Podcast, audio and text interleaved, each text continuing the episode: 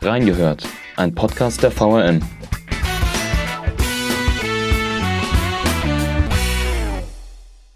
Die Olympischen Winterspiele in Peking laufen und sind umstrittener denn je. Warum ein sportlicher Boykott der letzte Ausweg sein sollte und was ein Wiesbadener Verein mit Olympia zu tun hat? Wir haben reingehört. Herzlich willkommen zu Reingehört, einem Podcast der VRM und des Wiesbadener Kuriers. Mein Name ist Johannes Lahr, ich bin die neue Stimme im Podcast. Ich bin seit einem Monat in der Sportredaktion des Wiesbadener Kuriers und ich sitze hier mit dem Stefan Krezelius, ebenfalls Sportredakteur im Wiesbadener Kurier und zuständig für den Lokalsport. Wir beide haben uns heute die Olympischen Winterspiele in Peking als Thema vorgenommen das ist ja auch ein brandaktuelles Thema. Die Spiele laufen derzeit vom 4. Februar bis zum 20. Februar noch. Und an den Spielen gibt es eben sehr starke Kritik derzeit in den Medien. Äh, es wird davon gesprochen, dass die Spiele hätten boykottiert werden sollen, auch äh, von deutschen Sportlern. Darüber möchten wir sprechen. Aber wir haben auch einen lokalen Bezug, nämlich Wiesbadener Sportler, die an den Olympischen Winterspielen teilnehmen, über die wir sprechen. Da geht es um eine gewisse Sparte, da kommen wir dann auch noch drauf zu sprechen. Und anfangen möchten wir aber, wie schon angesprochen, mit der Kritik an den Winterspielen. Dazu würde ich dich, Stefan, erstmal hallo, äh, bitten, doch mal äh, Gründe anzuführen, die äh, neben den vielen Menschenrechtsverletzungen und weiterem äh, dafür sprechen würden, die Spiele nicht in China auszutragen. Ja, hallo Johannes erstmal. Freut mich, dass ich heute zu Gast sein darf in eurem Podcast. Ähm, ja, also du hast ja die prekäre Menschenrechtslage schon, schon angesprochen. Ähm, das, wie du gesagt hast, wird ja schon rauf und runter berichtet. Ähm, dazu kommen dann äh, natürlich auch noch Punkte wie fehlende Nachhaltigkeit vielleicht, äh, dass China jetzt auch nicht unbedingt ein, ein, als Wintersportnation gilt ähm, und natürlich auch noch die Corona-Situation, wo wir es ja jetzt auch schon bei einigen Wettbewerben hatten, dass da einfach Topathleten ähm, ausfallen. Ähm, und das alles zusammengenommen, glaube ich, fehlt schon auch im Vorfeld schon ein bisschen das Kribbeln und die Vorfreude auch auf die Spiele. Mhm. Ja, das ist ja auch das, was man äh, den Medien schon entnehmen konnte. Ähm, dann wurde eben viel darüber spekuliert oder gesprochen, ob ein Boykott dahingehend der Spiele eben die richtige Lösung ist, weil gerade die Punkte, die du ja schon angesprochen hast, wie eben äh, die Nachhaltigkeit, das in China ist ja kein Wintersportland, aber eben auch besonders diese Menschenrechtsverletzungen, weshalb auch einige westliche Länder gar keine politischen Vertreter dorthin geschickt haben ähm, und quasi die Spiele politisch bzw. diplomatisch diplomatisch boykottieren wollen. Deutschland spricht zwar nicht von einem diplomatischen Boykott, aber auch von uns, äh, von unseren politischen Vertretern wird da niemand hinreisen, unsere Außenministerin beispielsweise nicht. Ähm, wir wollen aber ein bisschen mehr den Fokus eben auf den sportlichen ähm, Boykott legen. Ähm, was hältst du denn von einem sportlichen Boykott? was spricht dafür und was dagegen? Ja, also ich finde diese Diskussion finde ich dann, dann wiederum ein bisschen, ein bisschen unfair auch den Sportlern gegenüber weil die bereiten sich ja letztlich vier Jahre darauf vor. Das ist zum einen, das ist ja das, wovon viele Sportler auch träumen, auch jetzt nur aus rein sportlicher Sicht, da mal dabei sein zu dürfen, da auf dieser ganz großen Bühne äh, zu zeigen, was, was, man, was man kann, wofür man trainiert hat die ganzen vier Jahre. Und damit einhergeht natürlich auch, dass diese große Bühne halt auch die Chance gibt, sich zu präsentieren, seine Sponsoren zu präsentieren ähm, da geht es auch um, das ist für die Sportler auch, auch um finanzielle Dinge, die ja nicht überall so sind, dann auch wie im Profifußball. Ähm, und da dann von Sportlern einfach zu sagen, hey, ähm, fahrt, fahrt mal einfach nicht hin, äh, es ist, glaube ich, äh, nicht, nicht ganz fair. Dass dieser Gigantismus zugenommen hat, und den ja auch viele Bewerber abschreckt. Äh, ich glaube, München wollte, also da haben sich ja, glaube ich, verschiedene Volksbefragungen oder Bürgerentscheid dagegen abgesprochen. In Stockholm war es ähnlich, in Oslo letztlich auch. Ne? Ähm, dass dieser Gigantismus da auch dagegen spricht und sich vielleicht viele, viele Bürger auch in Regionen, die sich bewerben wollen, dann fragen, was, was bringt mir denn Olympia noch, außer des, äh, dem IOC, dem Olympischen Komitee, äh, da, äh, dass die viel Geld verdienen. Ähm, das steht natürlich dann außer Frage, aber dann wiederum von den Sportlern einfach zu verlangen, dann, dann fahrt, fahrt aus dem und dem Grund nicht hin, äh, glaube ich, ist nicht ganz fair, weil die Sportler können nichts dafür, äh, dass es in solche jetzt nach China vergeben wurde. Ähm, und eigentlich sollten aber ja die Sportler die Hauptprotagonisten sein. Mhm. Ja, das äh, sehen ja viele, äh, viele ähnlich wie du. Ähm, gerade auch, äh, es wird ja jetzt gerade viel über die WM, Fußball-WM in Katar gesprochen, da kommen wir ganz am Schluss auch nochmal drauf, wo es vielleicht ähnlich ist wie jetzt in, in China, auch mit vielen Menschenrechtsverletzungen. Ähm, da ist eben die Frage nach einem Boykott, die wird halt auf politischer Ebene oder auf der verantwortlichen Ebene gestellt, aber wie du schon sagst, die Sportler sind da quasi in, die Letzten in der Kette. Und äh, du hast ja schon gesagt, die Sportler angesprochen. Ähm, deshalb äh, kommen wir jetzt auch mal zu unseren Sportlern in Wiesbaden. Es treten ja echte Wiesbadener zu den Spielen an. Man glaubt es kaum. Wir als äh, äh, kleine Stadt in, in, Deutschland, als kleines Licht, wir haben echte Wiesbadener zu den Spielen geschickt. Ähm, wer sind denn diese Sportler eigentlich? Äh, und äh, bist du vorher schon mit den Sportlern in Kontakt gekommen? Ich glaube, es geht ja da um eine gewisse Sparte bei den Olympischen Spielen. Ja, äh, spielt es natürlich auf den Bobsport an wo ja vor allem allen voran äh, Kim Kalicki auch als, als Pilotin, mittlerweile ja auch zweifache Vize-Weltmeisterin, ja auch äh, ja, ein sportliches Aushängeschild der Stadt ist. Äh, jetzt auch bei Olympia wieder eine heiße Medaillenanwärterin im, im Zweierbob. Ähm, aber es gibt ja auch äh, den Bob- Athletikstützpunkt hier in der Stadt, äh, der immer, immer erfolgreicher wird. Das ist eine unglaubliche Erfolgsgeschichte in den, in den letzten Jahren, kann man sagen, äh, die da aufgebaut wurde von Tim Restle, der ja äh, als Trainer da fungiert, und Erika Fischbach, die sich umtriebig äh, um, um alle, alles Organisatorische kümmert, Rat und Tat zur Seite steht, äh, glaube ich, viele Türen auch geöffnet hat für den Sport hier. Und da sind ja dann äh, auch Athleten, die da trainieren, mit Christoph Vater, Hafer äh, und der Australien, Brian Walker, sind ja auch noch weitere Vertreter, die hier auf jeden Fall einen Wiesbadener Bezug haben, äh, jetzt dabei bei den Spielen. Ja, ja, du hast schon äh, zwei, drei Namen jetzt in den Ring geworfen. Vielleicht die, äh, dass wir nochmal kurz die Erika Fischbach vielleicht äh, mit in den Raum nehmen. Ähm, den Tim Restler als Trainer, auf den kommen wir auch gleich nochmal zu sprechen, weil es bei dem auch eine ganz spannende Geschichte zu den Spielen noch gibt. Aber vielleicht kannst du gerade ein, zwei Wörter zu der Erika Fischbach äh, sagen. Was ist ihre genaue Funktion auch in, im Wintersport, Bob, in der Bobsparte? Ich glaube, die genaue Funktion kann man gar nicht so in kurzen Worten beschreiben. Ich glaube, es ist einfach jemand, der diesen Sport unglaublich hier voran, voran treibt und äh, auch getrieben hat und immer noch vorantreibt, die mhm. unglaublich viele Türen öffnet, sich da mit viel Engagement, Herzblut für einsetzt, um, um hier so gute Bedingungen, wie es geht, zu schaffen. Und ich glaube, wenn man jetzt nicht gerade als Wintersportstandort äh, bekannt ist, Wiesbaden, sowas erreichen will, dann braucht man auch diese, ja, diese unglaubliche Power und dieses Herzblut, äh, dass man das so auf, auf so ein Niveau heben kann, wie es jetzt in Wiesbaden tatsächlich ist.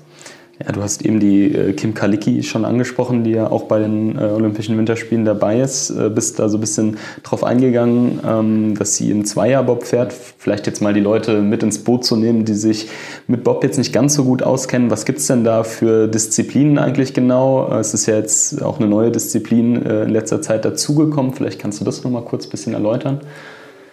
Ja, genau. Also bei den, beim Frauenbereich gibt es ja äh, einmal den, den Zweierbob und neu dazu kommt jetzt der, der Monobob, äh, wie der Name schon sagt, ist da quasi dann nur die Pilotin drin. Äh, da wurde die Kim ja jetzt nicht äh, für Olympia nominiert, sie fährt ja nur Zweierbob. Während es bei den Herren den Zweierbob gibt und den Viererbob noch. Also Viererbob letztlich mit drei Anschiebern hinten drin und äh, der Zweierbob dann mit einem, ja. Okay. Äh, zu der Kim Kalicki äh, auch noch ganz interessant. Sie trainiert ja gar nicht mehr hier in Wiesbaden, soweit ich weiß. Genau, sie trainiert mittlerweile äh, in Halle jetzt, startet aber noch für Eintracht Wiesbaden. Ähm, also ist hier noch im Verein ansässig, ist äh, auch öfter noch, noch hier in der Stadt. Ähm, Genau, aber hat jetzt ihren Trainingsschwerpunkt mittlerweile nach Halle verlegt. Ja. Okay, ich glaube, du wolltest ja im Vorfeld auch mit ihr äh, Kontakt aufnehmen. Wie ist denn da so die Berichterstattung jetzt auch während der Spiele, was ja auch vielleicht für unsere Zuhörer ganz interessant ist? Kommt man mit diesen Sportlern jetzt in Kontakt, auch gerade mit China? Da hört man ja immer wieder die Sachen mit äh, WhatsApp-Verbot und Facebook-Verbot. Hast du da irgendwas gehört? Ähm, also es kommt natürlich immer auf jeden Sportler individuell drauf an. Ne? Manche wollen sind da schon, schon ein, zwei Wochen vorher schon im absoluten Tunnel, ähm, was ja auch irgendwo verständlich ist, weil es ja äh, das Highlight, sportliche Highlight ähm, alle vier Jahre ist. Prinzipiell, aber auch jetzt, bevor sie auch nach, äh, nach China schon gereist sind, geht es eigentlich auch mit, mit den Bobsportlern äh, hier, die ich, mit denen ich bisher zu tun hatte, weil es immer super unkompliziert. Ne? Mal ein Anruf oder eine WhatsApp-Nachricht, wann wird es passen, kommt auch immer ziemlich schnell ein Return ähm, und dann ja, kann man einfach äh, telefonieren. Ja. In der heutigen Zeit vor allem. Ja, ja das stimmt. Äh, wir hatten ja eben auch schon über den äh, Trainer geredet, über den Tim Restle, der ist ja auch in China vor Ort. Vielleicht äh, erklären wir erstmal nochmal, warum er überhaupt in China vor Ort ist, weil er ist ja nicht als Trainer der äh, Deutschen da, sondern er ist der Trainer von der Brianna Walker, die auch hier am Standort trainiert. Ähm, und die ist Australierin. Also wie, wie kam denn das überhaupt zustande, dass, dass der Tim Restle dann nach China äh, gefahren ist? Ja, letztlich ist er äh, quasi als Trainer für die Australier äh, dabei, weil, wie du schon gesagt hast, äh, Brenner trainiert hier äh, jetzt auch schon seit einiger Zeit äh, am Stützpunkt und er ist letztlich äh, ihr Trainer und über die Schiene konnte er dann selbst auch noch, noch mit nach zu Olympia reisen, was ja auch im Moment ein bisschen schwieriger ist als sag ich mal, in Vor-Corona-Zeiten, äh, weil es ja auch strenge Limitierungen gibt. Wer darf an die Strecke, wer darf überhaupt hin, ähm, wer kann mitfahren. Äh, ist alles ein bisschen äh, logischerweise komplizierter, als das jetzt bei vergangenen Winterspielen war. Ähm, aber die Schiene ist er da, er hat uns ja auch schon verraten, ist ja auch mit den Deutschen mit Fiebert, die er ja aus dem Weltcup-Zirkus äh, auch alle, denke ich mal, äh, ganz gut kennen dürfte. Ja. du spielst da ein bisschen darauf an, dass wir ja auch mit äh, dem Tim Ressler in Kontakt stehen. Ähm, wir hatten in der letzten Woche eine schöne Story auch von ihm im Platt, wo er davon auch gesprochen hat, dass er äh, sehr schöne Erlebnisse auch in China hat und es mal ein bisschen weg davon gegangen ist, dass man nur äh, Negatives quasi ähm, von den Olympischen Winterspielen mitbekommt. Er sagt, dass er da wirklich positive Erlebnisse ähm, auch äh, mitbekommen hat. Ähm, glaubst du das? Kannst du das nachvollziehen oder denkst du eigentlich, ähm, der redet sich das bisschen schön? Mm, ich glaube, er hat ja auch, auch das gemeint, was ich vorhin auch meinte. Das halt bei diesen ganzen Diskussionen, die auch alle absolut berechtigt sind, ähm, die Menschenrechtslage ist da prekär, um, um, nur einen der Punkte zu nennen. Das ist äh, auch nichts, was man so akzeptieren sollte. Ne? Nur ähm, es ist halt schwierig, das auf dem Rücken auch von Sportlern dann auszutragen von denen dann letztlich die großen Zeichen zu verlangen, die sonst auch nicht wirklich gesetzt werden.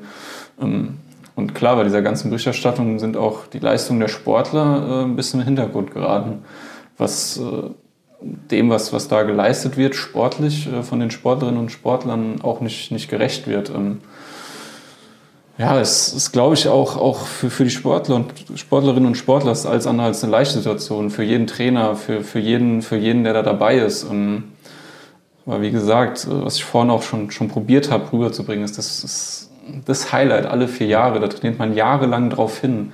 Und man investiert so viel, um da dabei sein zu dürfen. Ne? Ähm, und wenn man diesen Traum dann verwirklicht hat, wer, wer weiß, was, was in vier Jahren ist, vielleicht verletzt man sich vorher, vielleicht reicht es sportlich nicht mehr äh, in der Konkurrenz in Deutschland oder wie gesagt, man verletzt sich vorher was oder können ja tausend Sachen sein. Das, diese Chance gibt es nur einmal in vier Jahren und mhm. ja, um, da kann ich auch schon verstehen, dass man sagt, äh, ich will das trotz alledem, so, so gut es geht, jetzt genießen und als Sportler freue ich mich vielleicht auch darauf. Dennoch, trotz allem, was äh, drumherum passiert. Ja.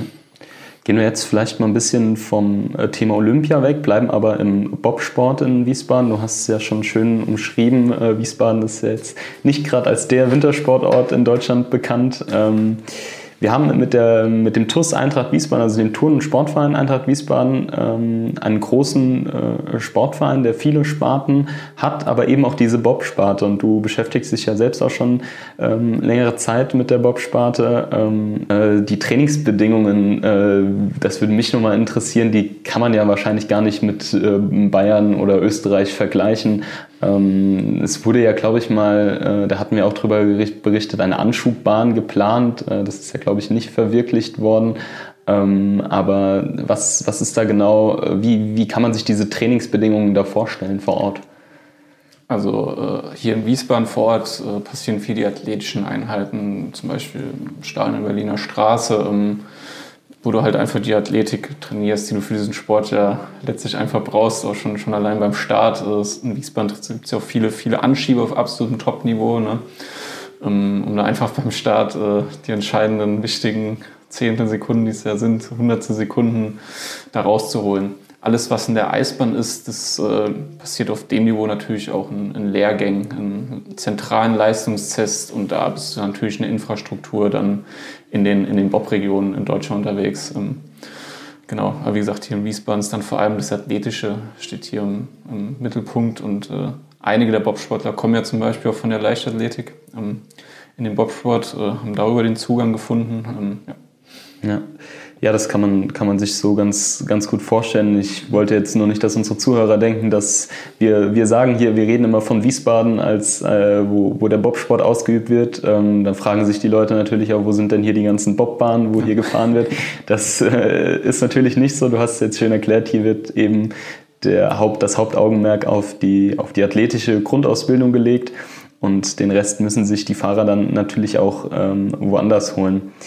Jetzt ist es so, ähm, dass auch einige Nachwuchstalente bei der Eintracht Wiesbaden äh, beschäftigt werden. Beispielsweise hatten wir jetzt in 2022 jüngst die ganz erfolgreiche Maureen Zimmer, die ähm, bei der Junioren-WM in Eagles auch gewonnen hat. Ähm, was denkst du, wie einfach ist das oder wie schwer eher für vielleicht auch für die Verantwortlichen wie Tim Rest oder Erika Fischbach da nach, nach Nachwuchs zu suchen? Oder wie, wie kann man sich das vorstellen? Kann, kommen da jetzt in den nächsten Jahren auch Leute nach?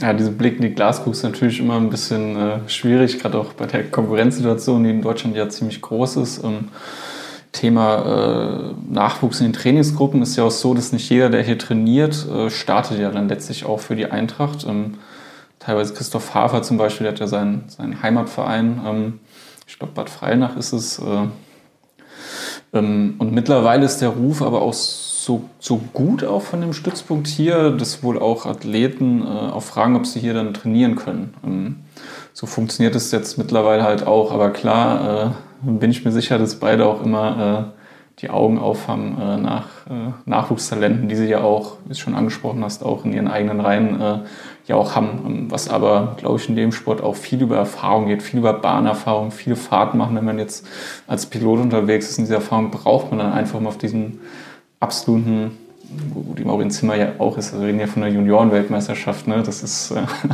auch schon ein unglaublich großer Erfolg, ne? aber für den Seniorenbereich brauchst du dann, glaube ich, auch, auch viele Fahrten, einfach viel Erfahrung. Das, da braucht man auch ein bisschen Geduld. Ja, das ist nicht so, dass es dann von 0 auf 100 geht, sondern ja, da muss man ja, ein bisschen Geduld mitbringen. Ja, du hast schon gesagt, das ist so ein bisschen der Blick in die Glaskugel. Das ist klar, dass, dass wir beide das jetzt nicht erörtern können, aber rechnest du generell damit, dass, dass, dass der Weg in Zukunft so weitergegangen werden kann, auch eben ohne ihr eigene Anschubbahn und äh, vielleicht mit bisschen fehlender Infrastruktur. Die Maureen Zimmer haben wir jetzt schon erwähnt. Sie träumt ja auch von Olympia. Ähm, das hatten wir ja auch im Platt drin. Ähm, geht, geht dieser Weg so weiter? Wir, wir müssen ja auch vielleicht nochmal herausstellen, dass wirklich Wiesbadener Bobfahrer an der Weltspitze sind, mit gerade Bobfahrerinnen, mit Brianna Walker und auch eben Kim Kalicki, die vielleicht jetzt hier nicht mehr trainiert, aber eben auch noch für die Eintracht Wiesbaden startet. Ähm, denkst du, dass diese, dass diese Erfolgsgeschichte so weitergeschrieben werden kann? Ja, ich hoffe es natürlich aus äh, heimischer Sicht, weil es einfach eine, eine ich finde echt eine, eine, super Geschichte ist, äh, wo man am Anfang, wo das, wo das losging, wahrscheinlich die aller, allerwenigsten damit gerechnet haben, dass das mal solche Ausmaße annimmt, solche sportlich erfolgreichen Ausnahmen annimmt.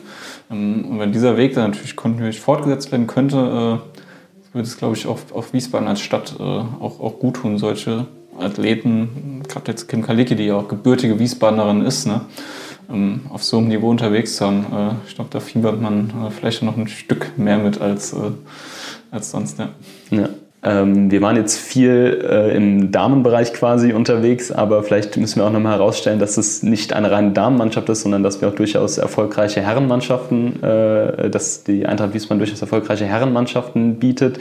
Unter anderem den Christoph Hafer, den hast du schon erwähnt, der startet aber nicht für die Eintracht. Aber vielleicht können wir auch nochmal so herausheben, dass wir durchaus auch ambitionierte, eine durchaus ambitionierte Herrenmannschaft bei der Eintracht haben. Ja, du hast natürlich äh, völlig recht, das soll natürlich hier nicht untergehen. Und das ist gerade im Anschieberbereich wirklich, ähm, ich sag mal, im Moor mit Christian Hammers, auch mit Malte Schwenzfeier, wirklich diese, diesen, diesen ganz oben dran. Das war auch, das jetzt nicht für Olympia gereicht hat, war, war eine Verletzung da, ein bisschen Pech da.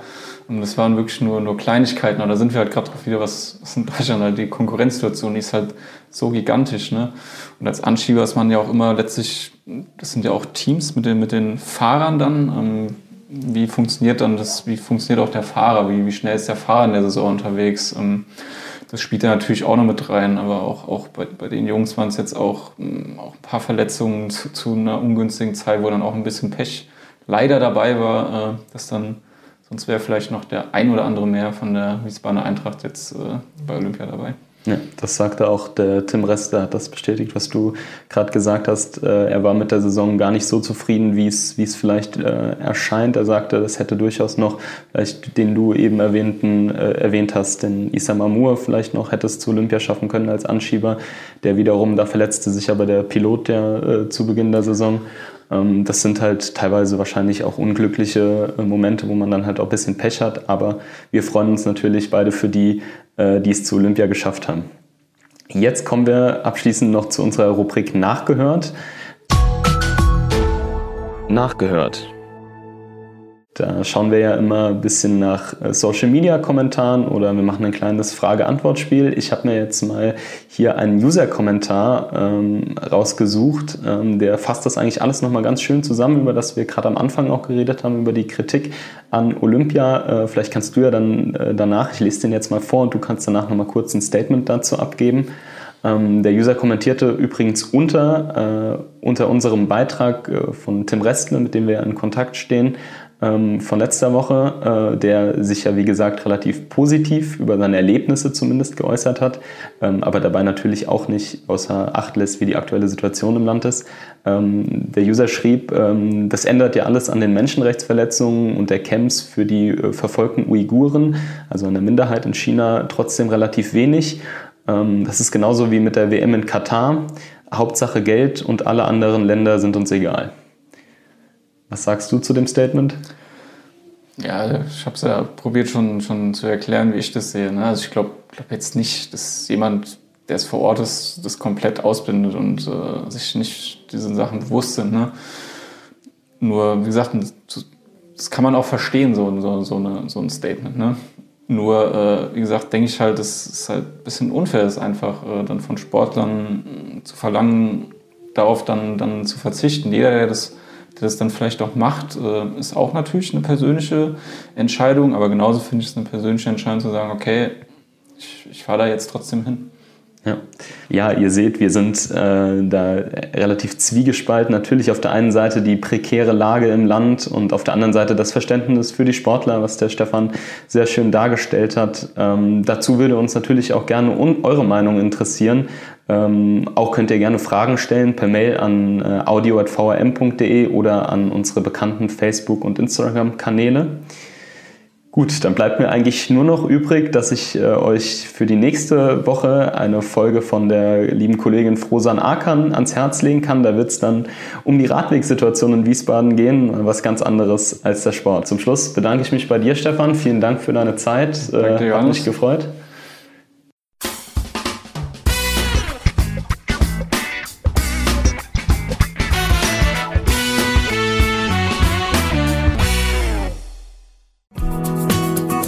War die heutige Ausgabe von Reingehört. In diesem Podcast blicken junge Journalisten gemeinsam mit erfahrenen Reportern der VRM auf aktuelle Themen und bewegende Geschichten zwischen Rhein und Taunus. Ihr wollt noch mehr spannende Geschichten, Reportagen und News aus eurer Region? Dann probiert doch einfach mal unser Plus-Angebot aus. Einfach reinklicken unter vrm-abo.de slash podcast. Ein Angebot der VRM.